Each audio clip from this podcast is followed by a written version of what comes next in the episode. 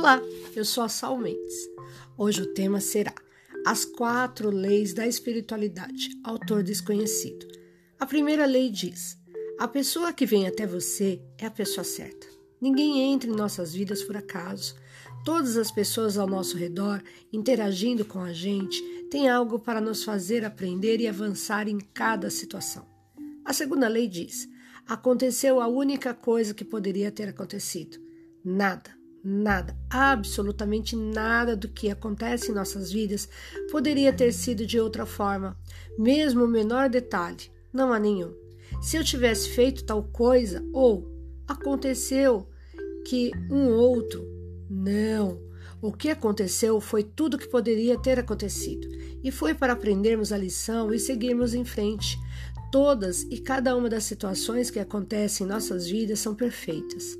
A terceira lei diz: toda vez que você iniciar, é o momento certo. Tudo começa na hora certa, nem antes nem depois. Quando estamos prontos para iniciar algo em nossas vidas, é que as coisas acontecem.